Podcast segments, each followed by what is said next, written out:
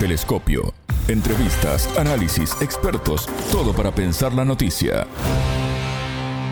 ¿Cómo impactó en Europa las sanciones que Estados Unidos aplicó a Moscú por el conflicto en Ucrania? Bienvenidos, esto es Telescopio. Somos Alejandra Patrona y Martín González, y junto al economista e investigador peruano Óscar Huarteche y el periodista y ensayista español Pascual Serrano, analizaremos este tema. Telescopio te acercamos a los hechos más allá de las noticias. Crecen las protestas en Europa por el alto costo de las tarifas y el posible desabastecimiento de gas en estos meses de invierno. El efecto boomerang que han causado las sanciones de Estados Unidos y la Unión Europea a Rusia golpean con fuerza al viejo continente. La región le dijo adiós durante el 2022 a sus compromisos de energía verde ante la reactivación de las centrales de carbón y la búsqueda de gas a través del fracking. Compartimos parte de la entrevista con Pascual Serrano, periodista y ensayista español. El entrevistado. Pascual, bienvenido a Telescopio, ¿cómo estás? Es un gusto recibirte. Hola, ¿qué tal? Igualmente. Europa está atravesando una gravísima crisis energética marcada por las sanciones de Estados Unidos y la Unión Europea a Moscú por el conflicto en Ucrania. Este 26 de septiembre, la empresa Nord Stream 2 AG informó sobre fugas y daños en el gasoducto ruso Nord Stream 2 y más tarde en el gasoducto paralelo, el Nord Stream 1. Pascual, ¿cómo ha afectado esta situación a España y a Europa en general?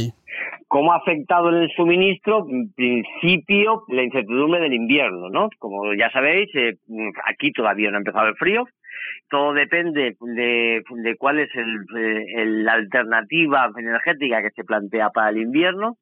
Es verdad que la tendencia de nuestros gobiernos era limitar el gas que viniese de, de Rusia con el objetivo de insistir en esas eh, en esas sanciones. Pero claro esa limitación no no estaba previsto que llegara a la ausencia total de gas que es lo que supone la suspensión de la actividad de los dos gasoductos no en cualquier caso eso va a variar mucho de unos países u otros no en el caso de los países del sur, mm, eh, en teoría no nos afectaría prácticamente pues, nada porque no dependemos tanto del gas, del gas ruso, ¿no? Como he sabido, eh, España pues, sobrevivía en, términos de gas eh, básicamente del gas de Argelia y, y, ahora poco a poco, cada vez más como el resto de Europa, a través del gas que viene de Estados Unidos a través de los barcos, ¿no?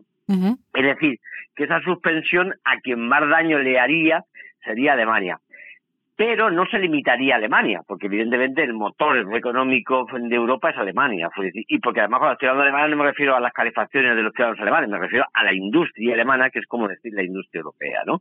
Es decir, que lo que falta por saber es en qué afecta a la, eh, a la industria europea la ausencia total de ese gas a partir del invierno lo que yo creo que es bueno insistir, ¿no? ¿Sí? Es que, que, eh, que estos problemas de gas no son resultado de una decisión rusa, sino son resultado de nuestras sanciones. Es decir, Rusia no paró de decir que un gasoducto que nunca se ha estrenado y que estaba ya en disposición de iniciar su actividad, que era el 2, el gas Stream 2, el Nord Stream 2, eh, ese mm, no funciona simplemente porque Alemania dijo, después de que se lo dijera a Estados Unidos, que, que no se debía de inaugurar.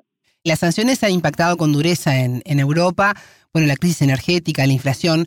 Sin embargo, el apoyo a Washington es permanente. ¿Por qué esta dependencia con la Casa Blanca? Bueno, vamos, habría que ver si estás hablando de ciudadanos o de, o de gobiernos, ¿no? los gobiernos. Eh, claro, esa es la gran pregunta, ¿no? Es decir, ¿por qué esta dependencia de la OTAN y de, y de Estados Unidos por parte de los países europeos? Bueno, yo creo que en primer lugar porque pues, de alguna manera la OTAN es un poco eh, la policía antidisturbios del interior de Europa, porque pues, normalmente siempre se, se dice que la OTAN es una asociación defensiva que, encarga, que se encarga de garantizar la seguridad hacia, eh, frente a un supuesto ataque de los miembros de la OTAN, ¿no? Eso no es que no sea no es que sea mentira, pero yo creo que también es algo más, ¿no? Es decir, quien garantiza el estabismal, el sistema político, el sistema económico, que aquí no se mueve nada y que aquí no cambia nada, evidentemente es toda una estructura militar de orden y control que es la OTAN que se utilizó en, la Guerra Fría con la red Gladio en Italia y que sigue funcionando como el, el poder con las armas que de alguna manera amenaza y controla que aquí no pues, que aquí los países europeos no se salgan del guion, ¿no? Existen organismos y instituciones económicas, como todos sabemos, pero también existe una, institución eh, armada y militar que se encarga de eso. Yo creo que eso es una de, las razones. Hemos escuchado políticos europeos que no apoyaron las sanciones, ni siquiera el accionar de la OTAN. Eh, ¿Qué pasa con, con ellos? ¿No son escuchados? Bueno, para empezar no lo han dicho muchos, que digamos. Lo que pues, pues, lo que está sucediendo curiosamente es que eh, independiente eh, de que sean políticamente de derecha o de izquierda, que eso también hay que dejarlo claro, es decir, hay políticos eh, tanto de derechas como de izquierda y probablemente mucho más desgraciadamente de la ultraderecha eh, que se han expresado en contra de las sanciones. Y lo que sí que ha sucedido es que pues según se van produciendo elecciones en Europa, se van reforzando los apoyos ciudadanos a las sanciones, mm, a, los políticos que son eh, críticos con las sanciones. Entonces, si te vas fijando, Orbán eh, en Hungría, que es un político, de un, presidente de ultraderecha, ha renovado pues, sin ningún problema su cargo como presidente, ¿no? Siendo el, el, el, cargo el presidente europeo mucho más crítico con las sanciones. En, en Francia, que fueron las siguientes elecciones, el, el que más bajó fue Macron, que estaba a favor de las eh, sanciones, y los que más subieron fueron Melenchón por la izquierda y Le Pen por la derecha, que eran críticos con, con las sanciones. En Serbia mm, ganó el candidato que estaba en contra de las, mm, de las elecciones, se ha disparado fue Meloni en Italia, que es la más crítica con, la, con las sanciones, y yo creo que eso es eh, algo que está sucediendo y que debería de preocupar a la izquierda, ¿no? Es decir, que el giro a la ultraderecha que puede suceder en Europa, en parte, en parte, puede estar motivado por políticos oportunistas de la, de la ultraderecha que están diciendo que esta guerra no va con nosotros y que no ven razón para que nosotros tengamos que parar, que, mm, pasar necesidades, pasar necesidades energéticas, sufrir inflación, por algo que solo, solo y exclusivamente está motivado por nuestras sanciones, que no hay nada que justifique ni en la economía ni en el sistema nada que, que explique o justifique que las economías europeas tengan que ir mm, mal como están yendo, más allá de las decisiones arbitrarias de nuestro gobernante de sancionar a Rusia. Pascual, los gasoductos en Nord Stream estos daños, eh, hay una investigación en curso. Hay acusaciones que miran hacia Estados Unidos, incluso a, a, Polonia. ¿De qué manera se benefician los proveedores de gas estadounidense de que los gasoductos Nord Stream no, no estén funcionando? Para empezar, eh, pues hay que buscar, hay que mirar elementos. Es decir, nadie tiene, decir, pues evidentemente nadie de los que estamos en nuestra casa tenemos la seguridad de lo que ha pasado. Sí. Eso yo creo que todos tenemos que ser suficientemente humildes, ¿no? Ahora bien, pues eso no quiere decir que no podamos presentar determinados elementos que, que pueden servir para clarificar cosas, ¿no? En primer lugar, las explosiones han sucedido en un sitio absolutamente controlado por la OTAN, territorio bajo, control de la OTAN, donde pues, es impensable que pueda eh, suceder nada que no tenga que no contra la OTAN.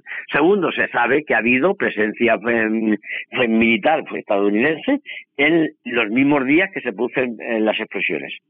Y, por último, yo el otro día hablaba una reflexión que a mí me parecía sensata, es decir, bueno, todos sabemos que la discusión gira en torno a un gasoducto que construye Rusia y que va a Europa.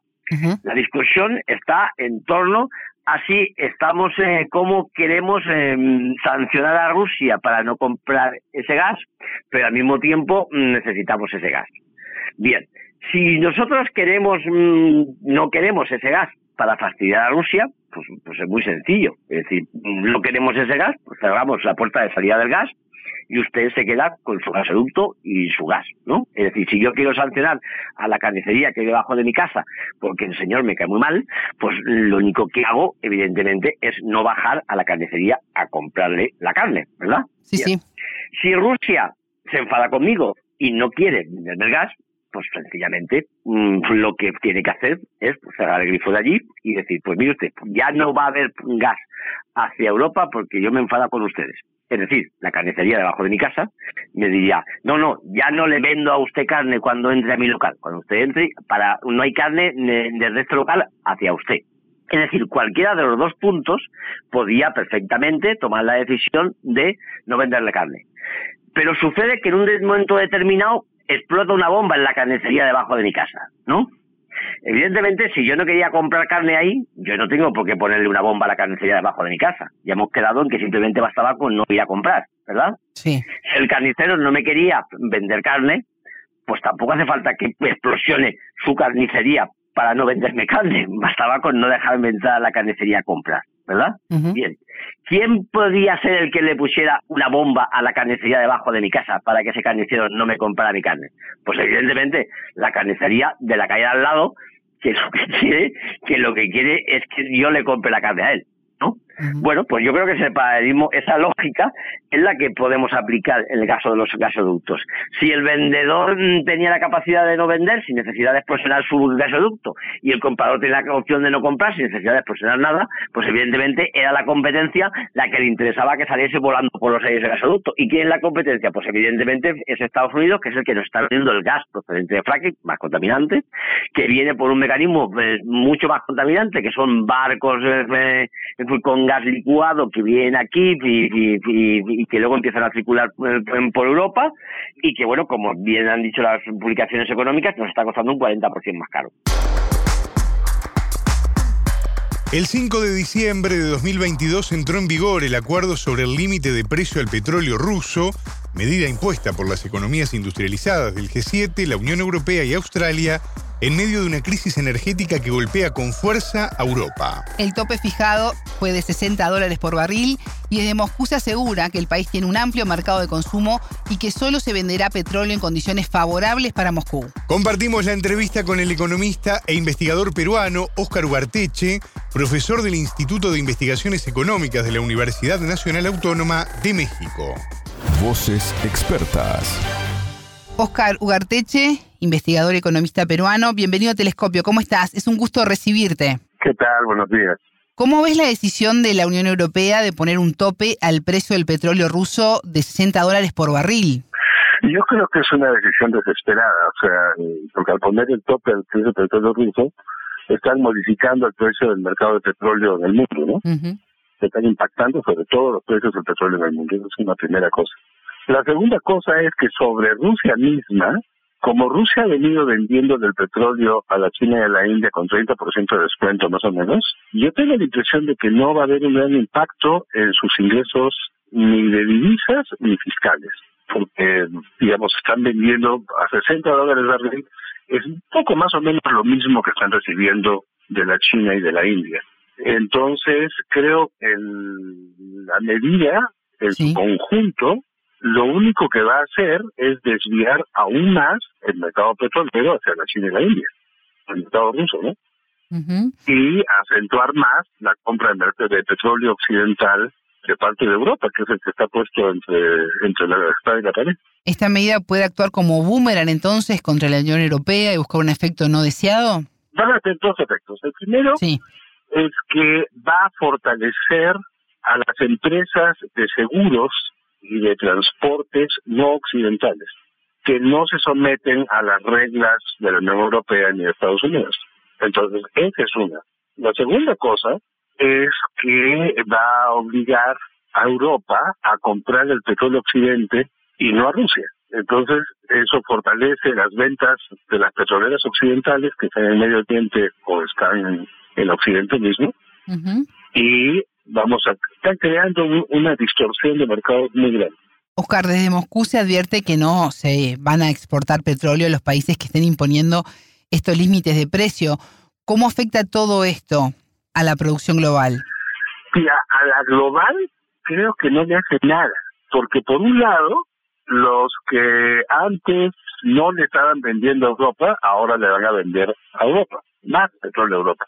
Y Rusia, que le estaba vendiendo más petróleo a Europa, ahora se lo pasa y se lo vende más a los países orientales.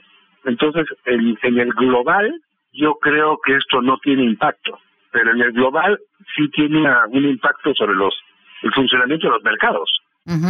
Porque estás retirando de los mercados de Occidente el 50% de la producción de petróleo mundial, más o menos. Y eso es mucho, eso es muchísimo no sé si 50, pero sí que 40% de la producción mundial. Entonces sí hay un impacto grande sobre la determinación final del precio en Occidente. La OPEP ya dijo que no va a aumentar la producción de petróleo. Estamos en medio de una crisis energética internacional, Oscar. ¿Qué efecto va a tener esto? Esto es una crisis energética fabricada por las represalias contra Rusia. Quitan las represalias, acaba la crisis energética. Y pero tanto así que ya se han puesto de acuerdo con Venezuela para comprar el petróleo de Venezuela, ¿no? Estados Unidos. Pero Estados Unidos le compran petróleo a Venezuela para reexportarlo a ellos, no para quedárselo, no para reexportarlo. Ese es el, ese es el negocio. Y yo creo que, bueno, nada, vamos a tener un invierno con una Europa con energía más cara, creo yo, o sea, porque al no comprar, al no comprar el petróleo de Rusia, el, occidental se va a ver distorsionado, va a subir por arriba de lo que tenga que subir y vamos a tener una la desaceleración económica que nos viene por debajo de los Estados Unidos, hay que sumarle el alto costo de energía de un invierno que además sabemos que va a ser particularmente frío. Sí. Es un mal comienzo de año 23. Yo creo que esa, esa represalia creo yo que es una tontería. Creo que, es una, que afecta más a Occidente que a Rusia, creo yo. ¿Y cómo va a afectar todo esto a los precios del petróleo en general? Va a alzarlos. Esto va a alzar el precio del petróleo en el mercado internacional de petróleo. Porque al no tener Occidente acceso a la oferta de Rusia, que es una oferta muy grande, este va, va a presionar ¿eh? Así. Sobre todo porque OPEC no va a aumentar la producción. ¿Y qué podemos esperar para América Latina? Bueno, para los países exportadores de petróleo, muy buenas noticias. Para los países que importan petróleo neto, va a ser un golpe fatal. para Chile, para Perú, para Centroamérica. Centroamérica es un importador neto. Yo creo que para esos países sí va a ser mala noticia. Para los otros es muy buena noticia, pues sube el precio del petróleo, tienes más ingresos, tienes más ingresos, tienes un incremento de tus exportaciones, de tu recuperación fiscal por las empresas petroleras. Entonces sí, resultado mixto, ¿no? Pero en todo caso con un precio de energía más alto, o sea, con un, impacto recesivo, eso sí. Ya tienes crecimiento por el lado de las exportaciones, pero tienes con el precio de energía, tienes un elemento que frena el crecimiento, entonces, un resultado muy mixto. ¿Y cómo es la decisión del grupo petrolero y gasista MOL, que es el mayor de Hungría, quien dijo que a partir de, de, este lunes 5 de diciembre va a interrumpir las entregas de gasolina y diésel a varias gasolineras del país tras la entrada en vigencia de este tope ¿no? al petróleo procedente de Rusia? Sí, no, dramático, ¿no? Yo creo que para, él, para esos países la medida que están tomando es dramática. Van a hundir a sus países en una crisis innecesaria. Telescopio. Ponemos en contexto la información. Hasta aquí, Telescopio. Pueden escucharnos por sputniknews.lat. Todas las caras de la noticia en Telescopio.